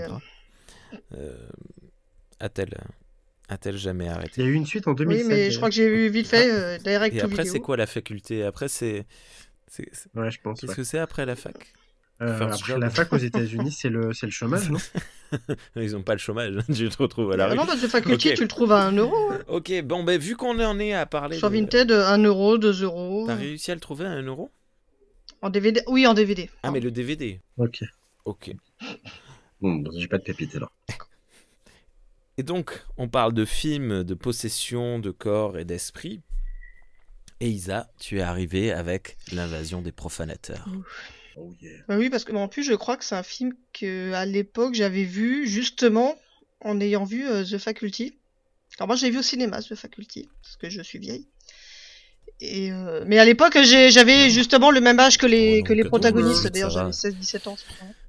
Donc, euh, pour ça que j'avais encore plus kiffé parce que bah, j'étais dans, Hmm. dans le même âge. De... Mais voilà, donc euh, bah, comme euh, on entend beaucoup parler dans le film l'invasion des profanateurs. Et euh, je, l'avais vu à l'époque et je, je, j'avais j'avais un peu oublié. Alors je pense que j'étais quand même un peu jeune. Il y a pas si longtemps, je l'ai bah, trouvé sur Rakuten. C'est des fois quand tu fais une, euh, commande et tu regardes de, si par hasard pour pour descendre un peu les frais de port, il a pas dans dans sa petite boutique des, des petits DVD sympas. Et donc j'avais celui-là qui devait être probablement un euro. Ouais.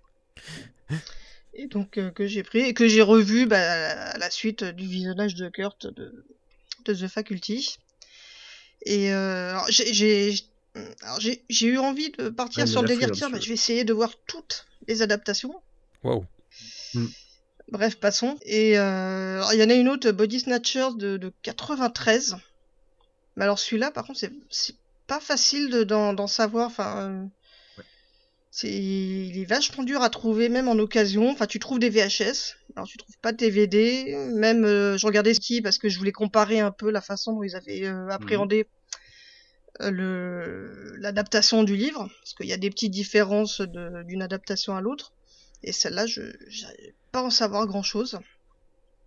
Et donc il y avait aussi l'invasion des profanateurs de sépulture de 1955, si je dis pas de bêtises, qui était la première adaptation. Mais bon, bah celle-là, sauf si j'ai 40 euros, euh, Qui est génial. je sais, bah, c'est dommage, euh, j'aimerais bien le voir, mais je crois que même en VOD, c'est pas. Bon, si quelqu'un le trouve en VOD, ça m'intéresse. Enfin voilà, donc là, c'est la version la plus connue. Carrément, ouais, moi aussi. Je peux pas dire la plus réussie parce que j'en ai vu coup de deux que 2 sur 4. Mais euh, elle a été faite dans un contexte en plus que, qui est un peu comme la The Faculty. Et souvent la science-fiction, en fait, j'ai l'impression que c'est toujours un peu réinterprété en fonction de, de, l'époque. Enfin, c'est très ancré dans l'époque, dans le contexte politique. Parce que euh, là, on voit, bah, c'est années, plutôt fin des années 70, euh, plutôt la fin des périodes hippies, mais on voit, il s'intéresse à la psychanalyse, euh, enfin, c'est marrant, c'est c'est très marqué dans comme la, la, la première adaptation qui, paraît-il, était vraiment très marquée par le contexte de guerre froide. C'est-à-dire qu'il euh, y, a, y a toujours l'idée d'une possession par des extraterrestres, mais après chaque adaptation, euh, Ouais, ouais. Le, Suivant le film le et l'époque change aussi. suivant le, le, le film, ouais, à chaque fois. Offre des lectures différentes. donc euh, bah, l'histoire en Ouais. fait, alors on voit, on sait tout de suite d'où ça vient, donc c'est parce qu'on voit dès le début, ça a l'air d'être sur une planète. Enfin, c'est vrai que ça fait très vieux. Hein, le film a plus de 40 ans. On dirait des genres de sport et qui arrivent, on sait pas trop comment euh, sur Terre. Alors, pas, pas forcément au rythme, mais bon, enfin voilà, et qui euh, bah, qui se développe dans la à travers les fleurs. À travers les fleurs, c'est une genre de fleur, une plante que dès, dès le début, on voit justement, il y a le l'actrice euh, Elisabeth euh, Driscoll, donc qui joue, enfin qui qui travaille, je crois, pour le, le genre d'inspection sanitaire, enfin le ministre de la santé ou quelque chose comme ça, et qui est euh, tout de suite intrigué en fait. euh, Enfin, dès le début, en fait, on est Mm. vraiment tout de suite euh, plongé dans le, la bizarrerie parce qu'elle voit la fleur et elle dit tiens c'est c'est bizarre, c'est une espèce un peu particulière. Et quand elle regarde autour d'elle, tu vois déjà en fait il y a des, des gens qui la regardent un peu bizarrement, pas beaucoup, mais par exemple t'as un prêtre qui est en train de faire de la balançoire et qui la fixe. Tu comprends pas trop pourquoi. Alors c'est vrai que ça fait bizarre, parce que oui, bah forcément le prêtre qui Ouais. fait de la balançoire au milieu des enfants. voilà, ça fait forcément ça fait une drôle d'impression où tu sens non, tu sens qu'il n'est pas dans son élément, il n'a rien à faire là. Voilà. Ils ont le droit. euh, Bien ils, ont, sûr. ils ont le droit de s'amuser aussi. Mais c'est assez génial ça. hein. Tout le long du film, tu vois des, des choses qui se passent au second plan qui sont pas normales. Il y a des gens qui courent. Ouais, et ça, je sais pas. Enfin, euh, toi, Isa, t'avais dû le remarquer parce que je, je sais que tu aimes bien le film, mais Oui. dans Shaun of the Dead, t'avais la oui, même oui, chose. oui, alors de manière beaucoup plus décalée. ouais. Dès l'introduction du film, dès le début, tu vois, ouais, tu vois euh, au fond et en second, euh, voire même troisième plan, qu'il se passe des trucs très étranges, genre euh, et puis même, enfin, dans, enfin bon, bref, excuse-moi, je te, je te coupe, mais ça, ça me, ça me, ça m'avait fasciné quand j'ai vu le- les, les profanateurs. Euh, De, de voir ça, je, je trouvais ça super cool comme Ah idée oui, mais de, tout à fait. Puis euh, dès, le- dès, dès le départ, ils mettent, euh, ils mettent en place une, un cadre vraiment propice à la paranoïa. Euh, où c'est vrai que tu, Mm. en fait, tu sais pas trop est-ce que c'est elle qui, qui est paranoïaque, est-ce que c'est vraiment les gens qui sont bizarres. Ça reste quand même assez subtil. Et c'est moins dans l'attitude des gens que de la façon dont c'est cadré. Il y a des effets de lumière ou des, des focales un peu déformantes, même des fois, ou qui jouent sur des films des reflets. Et euh, c'est vraiment euh, suggéré, mais de manière assez, euh, assez subtile. Finalement, c'est pas. Même toi, tu, tu te poses la question parce qu'on est très près, pour la caméra, on est très près d'elle, donc on se demande est-ce que c'est elle qui s'imagine ou est-ce que, enfin, tu sais pas trop. Enfin, dès le début, quand même, on voit, il y a, donc elle a son compagnon qui a l'air assez cool, tranquille, et dès le lendemain, alors qu'il était habillé euh, assez, assez et tout, il est, il met, il met un costume, euh, il est pas trop pour les effusions de sentimentales, etc. Donc euh, tout de suite, enfin voilà, il- c'est ce qui va revenir régulièrement. Enfin, on dirait, on dirait que c'est lui, mais à l'intérieur, il, manque quelque chose. euh. Et donc on comprend très vite, bah, c'est la façon de faire en fait des, euh, des fameuses bah, du, plantes ou sport et extraterrestres. Et ils font des répliques parce que c'est là que non mais c'est vrai que c'est euh, adaptation Ouais. et c'est là que ça change de bah, de Faculty mais même le, le film euh, c'est Invasion c'est ça c'était pareil c'était euh, c'était vraiment une question de possession là c'est encore autre chose c'est vraiment une réplication. Et on attend plus de la moitié du film avant de savoir ce que deviennent les modèles. Oui parce que dans les films quand c'est il y a une possession d'extraterrestres à la fin à la non, mais pas, j'ai on ne sait de pas. voir. Ah, tu l'as, tu l'as pas Ouais, vu donc on ne sait euh, pas, alors qu'autant de Non. souvent dans les films de Poppy à la fin, bon, et ben une fois que t'as tué, euh, je sais pas, la reine, le, le, le truc euh, central, les gens redeviennent eux-mêmes. Et là, et ben Tout le on voit que c'est des ouais. répliques et t'attends ouais facile la moitié du Mhm. film pour comprendre euh, ben, qu'est-ce que deviennent les gens du coup. Donc je vais pas plus loin, bah, du coup pour pas spoiler parce que c'est un c'est une petite révélation qui est assez- pas sympathique à découvrir, mais en tout cas qui euh, ouais ouais ouais c'est vraiment pas mal du tout. C'est un twist cool, ouais. Oui, on aime bien les trucs un peu foufou, euh, les gens Ouais, qui meurent, les... Voilà.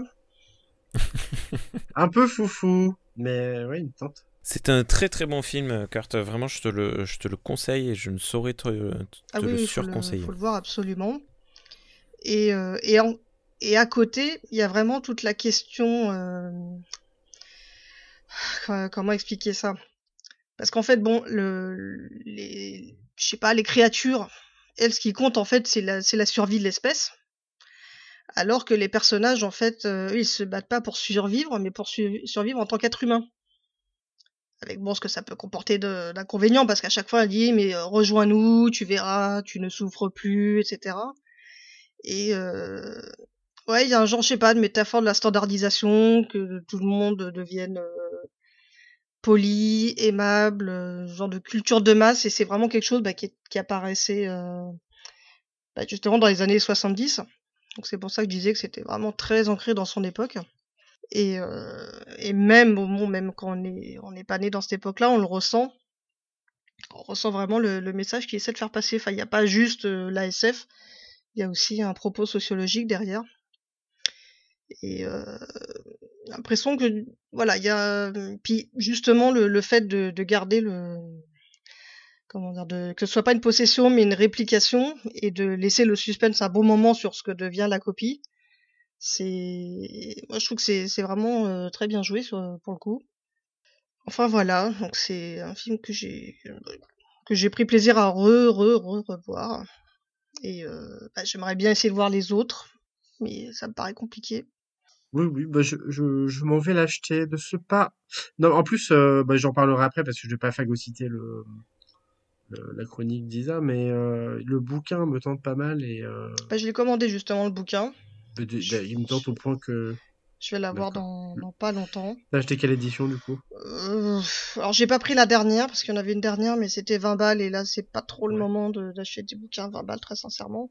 Donc j'ai pris une édition à quoi 4, 4 euros en poche. Je suis pas trop pris la tête. J'ai pas l'impression en plus que c'était forcément une réédition augmentée ni quoi que ce soit. Donc euh, je dis après si vraiment ça me plaît et que que j'ai envie d'avoir une belle édition pourquoi pas mais bon, c'était pas le c'était pas la priorité. Ouais.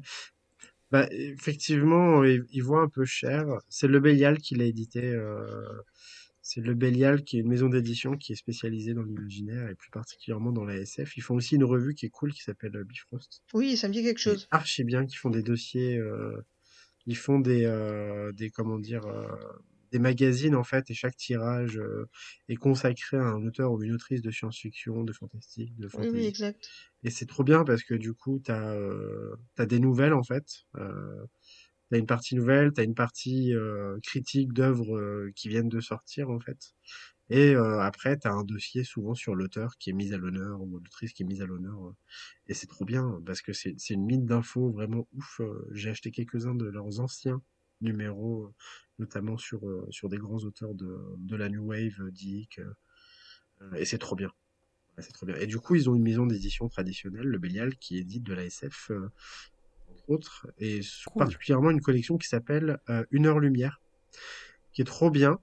En fait, à la base, c'était, ils faisaient de la novella sur euh, cette collection. La novella, c'est un format qui est Oui. entre la nouvelle et le, et le roman. Donc c'est vraiment cool à lire. J'aime beaucoup parce que ça te prend pas la tête comme un gros pavé. Et en même temps, c'est quand même un peu plus consistant que les nouvelles, même si j'aime beaucoup les nouvelles. Et du coup, ils ont sorti, donc sous une heure lumière, si je me trompe pas, ils ont sorti Body Snatcher récemment, effectivement une édition à 20 balles, qui est un peu plus chère que ce qu'ils font d'habitude dans cette collection. Euh, mais euh, moi qui m'a tapé dans l'œil quand j'étais aux Utopiales, euh, la semaine dernière, j'ai acheté parce que la chronique, euh, la salle 101, qui est un podcast chronique de la science-fiction, euh, on avait fait l'éloge euh, de cette édition. Je l'ai acheté des yeux fermés parce que j'adore ce podcast. Et euh, c'est cool que tu parles du film du coup parce que ça va me motiver en fait à me faire vraiment euh, le bah, Body Snatcher mais sous toutes ses formes possibles. Ouais, encore une fois, c'est pas. le film ouais, que tu puis, chroniques. euh, voilà. Comme je disais, de tous les films, après, toutes les, toutes les adaptations sont pas disponibles. En tout cas, pas facilement disponibles. Ouais. Et ça, c'est un peu dommage. Bon, je, je pense que ça fera partie justement des, des, de la petite liste de films où de temps en temps, je dis tiens, bah, si j'allais regarder, on sait jamais, peut-être que quelqu'un l'a mis en vente à un prix correct, euh, Mhm. sans, sans trop se prendre la tête, quoi. Tu, tu, tu télécharges de temps en temps toi? Des films, alors, ça m'arrive Ouais. Vraiment très rarement. Euh, non, vraiment, c'est vraiment très très rare. Ça- le dernier, le dernier que j'ai téléchargé, c'était, c'est quoi le film euh, Everywhere euh, C'est un, c'est un nom, euh, c'est un nom chelou. Mais en fait, il, il est au cinéma. Et, euh, et en fait, pour moi, c'était impossible à aller voir. Ah Ah oui, tu... oui, Everything Ouais, Everywhere All at Once, c'est ça. Et en fait, pour moi, c'était impossible à voir parce que par chez moi, les films, euh, la séance était, il y avait que 22 heures. Et euh, c'est juste pas possible. Ou alors, il fallait que je fasse euh, une heure de bagnole pour arriver à le voir, une heure descente. Donc, euh, comme on en avait pas mal parlé, que j'avais vraiment envie de voir, bon, j'ai fait une petite exception, mais sinon, c'est très très rare. Euh, Soit je trouve en occasion, soit je regarde sur les plateformes. Ça m'arrive des fois de prendre même des offres. euh, que des fois ils font des offres d'essai sur des plateformes et je préfère prendre une offre d'essai et pff, des fois me faire avoir j'oublie de, de, de me désabonner mais euh, voilà je préfère éviter de, de, enfin, de télécharger Même dans le cadre de, par exemple, de très vieux films, alors qu'ils sont pas encore dans le domaine public, mais euh, qui devraient, ça devrait pas tarder pour Body Snatcher. T'as, euh, t'as des scrupules même pour les très très vieux films, du coup, qui ont plus de 70 ans? après il y en a qu'on trouve aussi euh, gratuitement par exemple sur euh, sur YouTube il y a le la, nuit de la nuit alors, des morts vivants YouTube. est disponible sur YouTube Il y a aussi euh, archives.org qui est une mine et qui m'a été beaucoup utile euh, actuellement pour euh, récupérer les, hum, les premiers Godzilla. Ah, les oui. fameux C'est assez, assez pratique. Donc peut-être que bon bah j'essaierai de voir est-ce qu'il y a encore un film de 55 si j'arrive à le télécharger vraiment par défaut mais c'est vrai que ça m'embête un peu. Mm, mm, mm. Je comprends, mais c'est vrai que parfois on nous laisse pas vraiment. Enfin, tu vois, bon, je dis ça, on vit dans un monde où tu peux quasiment tout voir tout le temps à n'importe quelle heure, euh, parfois presque gratuitement. Mm. Mais il y a, y, a y a des films, il y en a très peu, mais il y a vraiment des trucs qu'on trouve pas du tout nulle part, euh, même euh, tu vois, en faisant des recherches, euh, ou alors à des prix indécents comme tu, voilà, comme celui-ci. Mais c'est dommage, euh, c'est dommage qu'il n'y ait pas une banque, tu vois, vraiment un truc, sais, la BNF, mais version accessible déjà à, à tout le monde et euh, version filmique en fait. Ouais c'est ça. Vraiment Eh oui. voilà, mais c'est vrai que j'évite les téléchargements et même surtout devant les enfants parce que bon, En fait, c'est vrai qu'en plus, là, maintenant, ils sont à une époque, une époque où, de toute façon, c'est vrai que t'es, t'es pas frustré comme on l'était à l'époque, où de toute façon, il fallait attendre que ça passe à la télé, tu l'enregistrais, tu sortais ta VHS et tu l'enregistrais. Là, maintenant, enfin, quand, quand tu essaies de leur expliquer que le concept de vidéo à la demande ou de replay, ça n'existait pas, euh, ils ont euh, les yeux en flanc, ils ont vu comment ça, comment c'était possible. Ah bah, bah, Eh c'est oui, peut-être aussi un peu moins de temps devant la occupés à télé. vous battre contre les tyrannosaures, c'est ça? Ouais, elle serait, cata- elle serait capable, ma fille, de me sortir une vacherie comme ça, mais. Mais voilà, donc c'est vrai que c'est pour ça que j'évite quand même les téléchargements. Au contraire, je, mon fils, j'ai, je l'ai déjà emmené deux, trois fois à un cache, donc, bah, il trouve ça sympa parce que forcément, il va regarder aussi s'il y a pas des, s'il y a pas moyen de se faire acheter un petit truc moins cher parce que, bah, le, l'argument de oui, mais ça va, c'est en occasion, ça passe. C'est bien, je, je lui transmets déjà la passion de l'occasion. Mais bon, De l'achat d'occasion, ouais. Il y a... Il est trouvable euh, sur Dailymotion en plusieurs parties. d'accord. Quelle version? euh, donc, euh, C'est la version de 56. Ah voilà. Alors, euh, juste, euh, du coup, Isa, toi non plus, Kurt, tu l'as pas vu, celle de ni celle de 56 Ah non, j'ai ni vu aucune des versions. Aucune, aucune. Mais euh, vous serez ravis d'apprendre quelque chose qui m'a surpris et dont je parlais il y a quelques heures avant qu'on commence à enregistrer. Je, je discutais avec XP78, un fameux auditeur que tout le Mhm. monde connaît. Et avec qui je fais du podcast aussi, d'ailleurs. désolé, Euh, on discutait, euh, il y a un personnage, pas un personnage, un acteur euh, qui était dans le premier film, dans le film original, et qui réapparaît dans, dans la version de 78, 79, je sais plus. Et euh, c'est euh, Isa, c'est le, le, le, le gars qui se fait euh, renverser au début du film par un, un camion ou ou un bus, je crois. Euh, Kevin je, je sais McCarthy, plus, il se fait renverser. Et tu sais, il est un peu. Comment? C'est Kevin McCarthy? J'ai pas entendu ce que tu dis. Kevin McCarthy, non? Euh, alors je ne sais plus. Je, je ne sais plus le nom de l'acteur, c'est possible. euh, qui, a, qui a l'air un peu foufou justement dans le, dans le film. Oui, oui. Et euh, en fait, bah, c'est le, le, le personnage, le héros du premier film qui, est, qui revient dans celui-là. Et, et moi, je sais que bah, j'ai découvert les deux coup sur coup. et quand, quand j'ai vu le deuxième, ça m'a. Ça m'a. euh, C'est le, le. Vous savez, c'est le, le. Comment on appelle ça quand un acteur euh, vient pour faire un petit, un petit clin Caméo d'œil un, euh, Un un caméo. ca- ouais, caméo, un petit ouais. caméo là, un petit machin. Et euh, mais moi en fait c'est le genre de caméo qui me sort de, du, qui m'a sorti du film. Je me suis dit mais, mais, mais qu'est-ce que tu fais là? C'est pas normal. Mais enfin, Et oui, c'est ça, c'est euh, Kevin McCarthy, ouais, je confirme. Ouais c'est ça, c'est lui. C'est c'est cool, mais euh, moi ça m'a ça m'a fait un peu trop bizarre. Bref, voilà, c'est- ça c'est c'est tu sais, c'est le, le mec Mhm. qui crache dans la soupe euh, qui dit. euh, Enfin bon bref. ouais, c'est l'affaire. euh, C'est l'effet Dreyfus dans l'acteur qui joue dans. euh, Merde, dans le premier Les Dents de la Mer. Ouais. Quand j'ai vu, quand j'ai revu récemment Piranha, Piranha 3D euh, d'Alexandre Aja, Ah où il fait un caméo au début, où, et tu, tu, tu sens que c'est évident que le match est évident. Pareil, moi, ça m'a sorti. Ah, c'est trop in me face. Ouais, qu'est-ce qu'il fout là Enfin bref. Du coup, oui, je vois exactement ce que tu veux dire. Comme au bout d'un moment, Stanley, ça devenait super relou. oh là là. C'était amusant au début, à la fin. Ça va, maintenant qu'il est mort, on le verra. Ah, bah c'est pas Je- dit ça, non, hein. Ah oui, oui, d'ailleurs, non, c'est pas dit maintenant avec le, le deep learning. Ok, non, mais voilà, euh, du coup, on en parlait avec XP et il m'a dit, ah, ce serait bien que tu le dises. Alors, ben voilà, ça y est, XP, j'ai- dit euh, ce dont on a parlé. Incroyable XP. Ouais. Qui nous écoute, euh, qui va nous écouter dès la sortie du. Il a, oui, il a, c'est lui qui a tweeté euh, d'ailleurs là pendant le au début de l'enregistrement à propos de nous, qui a retweeté. Ah, je suis pas allé sur Twitter depuis. Je- euh, n'ai jamais mon téléphone euh, pendant qu'on enregistre. bien ouais. sûr. Moi non plus. Tous, tous. Du coup, euh, voilà, un film incroyable. euh, Ouais. Merci. Alors, c'est vrai que c'est- bah, de toute façon, bon, de, je- de l'avoir ramené sur le tapis. ouais. Comme je disais, de- c'est c'est souvent en fait quand il y a une invasion, les, les gens essayent de, de survivre. Et là, en fait, ils essaient pas de survivre, ils essaient de survivre en tant qu'être humain.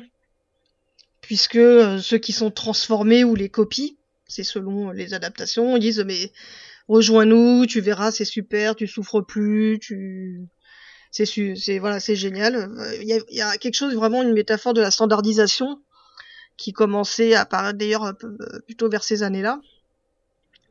Et Mhm. euh, voilà, une culture de masse en fait, on demande de, sacrifier son individualité Donc c'est pour ça que tout à l'heure je disais, bah, c'est vrai que dans ce genre de film, il y a à la fois l'ASF à regarder un premier niveau où euh, des extraterrestres qui, euh, envahissent euh, la Terre, et l'autre côté une, analyse un peu sociologique qui est, assez sympa à voir en deuxième plan.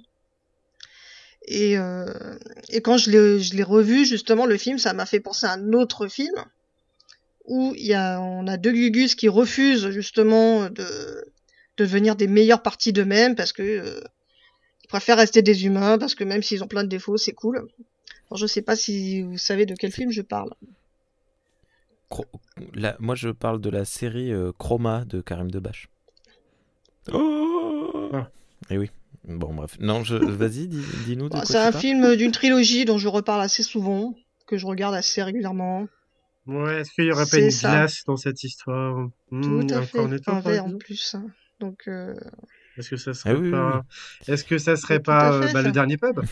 Ou euh, bah, qui est un hommage assez appuyé, pareil, hein, à l'invasion des, des, profanateurs, mm. et à la fin où euh, voilà, on leur propose, bah écoutez, voilà, vous allez devenir les meilleures versions de vous-même. Et fait bah non, moi j'aime bien être un humain qui fait chier, qui fait des conneries, mais moi je veux pas bouger. Et à cause de ça, bah d'ailleurs il y a, y a... Enfin, c'est après c'est post-apocalyptique, donc c'est assez drôle. Là, c'est mais c'est euh, même la façon dont après ils se font poursuivre, ils crient, euh, les personnes bah, qui sont euh, qui sont possédées, c'est c'est vrai que c'est l'hommage à, l'invasion des profanateurs par euh, Edgar Wright, c'est vraiment hyper évident. Et c'est assez sympa. Mm. Du coup, ça donne envie de revoir le film après avoir vu l'invasion des profanateurs. Donc peut-être que prochainement, je vais être obligé de re re re re, re regarder le dernier pub. Et voilà, pour la science. Mais c'est vrai que c'est c'est super intéressant parce que du coup même déjà effectivement tu te confrontes au fait que bah t'as pas envie euh, de perdre euh, les qualités ou les défauts qui font de toi un être humain à proprement parler, mais en plus cette peur tu l'as aussi pour euh, pour pour les gens que que t'aimes en fait, de de plus les reconnaître et tout, ça ça dit beaucoup de choses. Si tu vis presque un deuil en fait c'est super intéressant. J'avais beaucoup aimé ouais, le dernier pub, euh, notamment. Parce qu'en plus, c'est euh, les personnages d'Edgar White, c'est des personnages avec des personnalités souvent très marquées. Mm. Et du coup, effectivement, euh, c'est un, un, super film que, que qui, en plus qui est pas qui est pas apprécié à sa juste valeur. Non, mais c'est vrai. Même moi. Bah, ouais, mais je pense, moi, je me souviens, je l'ai vu bah, le jour de la sortie et j'avais été déçu. Et mais plus je revois le film et plus je l'adore. Oui, voilà, mais ça c'est quelque chose qu'on entend souvent à euh, propos de. C'est l'effet Resident Evil, ça. non. enfin bref, donc voilà. Donc je, je conseille de regarder L'invasion des profanateurs, The Faculty et Le Dernier Pub. Ouais. Resident Evil. mais attends, lequel Resident Evil? Encore Raccoon City? Bah tous. Oh. Ah ouais, tous. Non mais Raccoon City, franchement. Enfin bon bref. Ok. Euh, ouais, ben moi je, je ne saurais qu'appuyer ce que vient de dire Isa. Je, je suis euh, tout à fait d'accord. Euh, l'invasion des profanateurs est un film monstrueux, génial, vraiment super super fort. En plus dedans il y a comment elle s'appelle Cartridge, celle qui, qui jouait dans Alien. oui, oui, oui. Véronica Cartwright. Comme ouais, la fausse euh, bah, la maman de la fausse maman de, euh, de John Connor aussi. Non. Hmm. Non, ça c'est. Euh... Non, c'est dans Alien, mais tu confonds. Euh, qu'elle joue. Et c'est. comment elle s'appelle Ah, flûte, je vais pas le retrouver. Non, non, ce n'est pas la même personne. Non. Oui, Véronica Cartwright. je suis très étonné. comment elle s'appelle Je suis très étonné, Rémi. C'est. Ah euh, oui, c'est Lambert, Lambert. navigatrice. Lambert. Ouais, merci beaucoup. Navigatrice du Nostromo. et seule autre femme sur le navire, effectivement. Et euh, ouais. C'est ouf que t'aies pas parlé de Léonard Nimoy. Ah, mais oui, mais oui, mais oui. J'ai fait exprès de pas le dire, je me suis dit, allez, je, je, je, laisse, je laisse le plaisir, mais je me suis dit, il en parle pas. Hein. Et surtout que son personnage est vraiment super intéressant. Euh, bah, du coup, Kurt, on va pas, pas trop t'en révéler, mais il, a un personnage. voilà. Voilà. Voilà. Voilà. Voilà. C'est- Après, les Et c'est foufou, foufou, le hein. voilà. Et c'est fou. Non, non, mais c'est. Euh, oui, oui. D'ailleurs, le, le Le label personnage de foufou. Nimoy euh, est, est, euh, assez pivot euh, central dans, le- dans le film. Alors, il est central sans être central, c'est-à-dire qu'il a une importance euh, qu'on ne le voit pas tout le temps, mais euh, voilà. C'est- vraiment euh, un film. Moi, je, je- il y a eu un avant et un après euh, l'invasion des, des- des profanateurs. Euh, voilà, plus que Ah le ouais. premier. Et euh, comme tu disais, Isa, ce que je trouvais euh, super cool, c'est que euh, l'invasion des profanateurs prend de suite position en disant non, non, on, est certes un remake du premier, mais nous, notre propos, il est euh, presque à, l'opposé. Nous, on est des, vilains, euh, euh, ouais, des vilains gauchistes. on n'est pas du tout comme, comme, comme ce film tout à fait respectable, américano-centré, qui était le, le- premier. Et, et c'était assez, assez marquant parce que la scène où, où on a cette, cette, assumance totale de, de- de position politique m'a fait un peu rigoler parce que sur le coup, j'ai sursauté. On a, alors je me, souviens plus exactement ce qu'il dit, euh, ce Darland, mais euh, euh, il, fait une blague euh, justement où il fait, il, se fait passer pour un mec de très, comment on dit, conservateur.